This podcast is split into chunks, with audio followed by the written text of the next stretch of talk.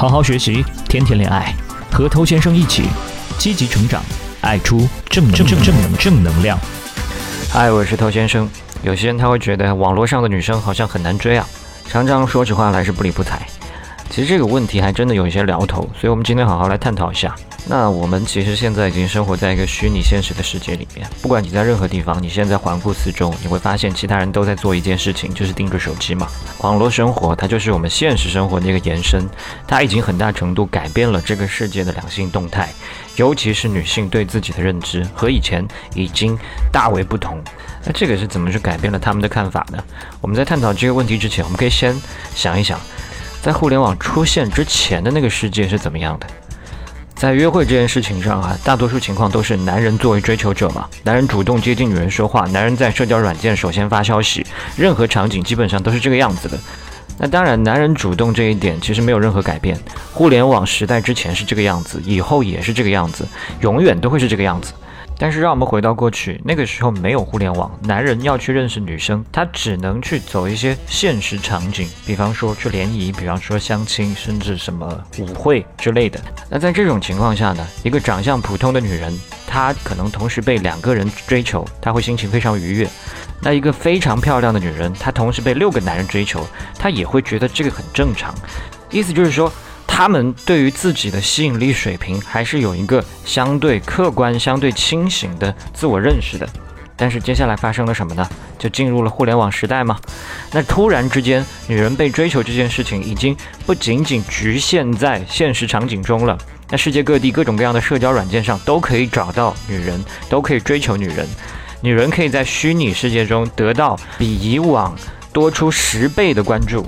你只要贴出自己最好看的照片，给人一个超越真实的好印象，那么就算颜值再普通的女生，她们也可以拥有舔狗。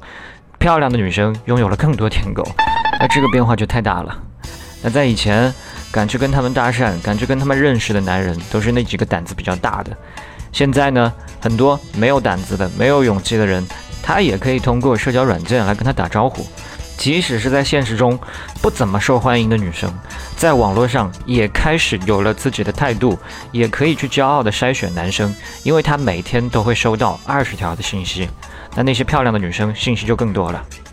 所以换位思考一下，你想想看，如果你每天都可以收到成百上千的信息，你觉得你会变得挑剔吗？你会变得傲慢吗？你会对自己产生错误的认知吗？你会去回复你收到的每一条消息吗？所以我想，这个答案应该是显而易见的。所以跟那个智能手机普及的年代来比较的话，真的一切都变了。这是一个新的世界，你不管它是好是坏，总之一切都变了。那我们要么适应，要么被淘汰。你现在就处在一个这样的艰难的比赛当中，你得不断的去完善你的社交资料，同时你也要在现实中变得更加出色。你所面对的女人，她的标准可能会很高，因为她有更多的选择。所以我们应该怎么办？你当然要做一个有价值的男人嘛。所以你需要提高你作为一个男人的价值。你这么做不是为了去赢得女生，而是真的渴望去挖掘自己的价值。这个与你怎么样看待自己，以及你自己想要成为一个什么样的人有非常大的关系。你需要认真的去对待这一点。你想想看，一只不会捕猎的雄狮是没有任何雌性会搭理它的，人类也没有什么不同。如果你不提供价值，那么就不会得到价值。金钱和社会地位，它当然是一种价值，但除了这个以外呢，还有很多。真心的微笑是不是价值？愉快的聊天是不是价值？情绪的感染它是不是价值？帮人介绍朋友它是不是价值？为人提供帮助它是不是价值？分享美好的事物它是不是价值？包括我现在在分享这些内容给你，是不是价值？这些全部都是。那如果你担心自己没有价值，你不妨想想自己到底有没有做一些什么。那另外呢，你的思维也非常重要。这个世界已经变了，而全世界至少有一半的男人都被灌输了一种想法，就是认为自己必须做一个啊负责养家糊口的供养者，把女人的想法当做圣旨。他们甚至认为自己的女朋友是这个星球上唯一适合自己的人。OK，这些都是思维被驯化的一个结果嘛。他们不惜任何代价的去取悦自己的伴侣，甚至是牺牲自己的快乐，牺牲自己未来的梦想。女生当然很重要，但是绝对不是你人生中的第一要务嘛。你的激情渴望你最想实现的人生目标，或者讲大一点，你来到这个世界的使命，这个才是值得你全力以赴的嘛。那如果说女人感觉到你的生活中唯一重要的事情就是她，那么她也会在潜意识里面觉得你是一个没有什么吸引力的男人。相反，那些对自己的生活充满目标的人，更加具备吸引力。男人即便是结婚了，你也要坚持自己的目标，珍视自己的独立性。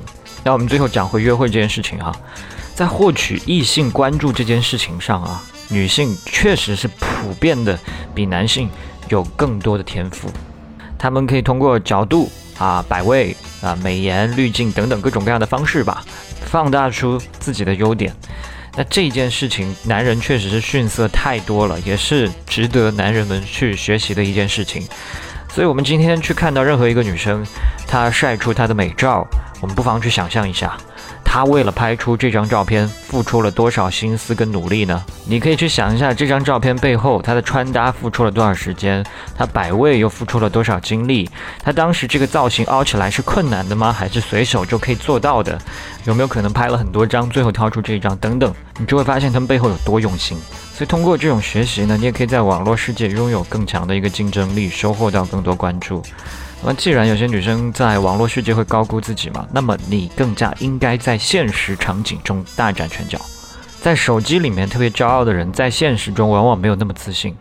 你在现场的举手抬足，你的一言一行所散发出的魅力，这个是货真价实的东西。所以，太过于去依赖网上的这种软件，它有一个坏处，就是让你现场约会能力退化。有越来越多人沉醉于手机聊天，可是他到了现场呢，就变得非常的胆小。那很显然，女生要的不是这种人嘛。而你呢？因为拥有现场能力，所以你就是要淘汰这帮人啊！这就是为什么手机软件上的女生好像有点难追的原因，以及我们应该怎么去应对它。那这样的一个现实，你可能不太喜欢，但它就是如此，你没有办法改变，你只有去适应它，找到成功的路径，而不是选择抱怨。好，我们今天就聊到这儿吧。我是头先生，如果你喜欢我的节目的话，欢迎点击一个关注，在未来第一时间收获我提供给你的价值。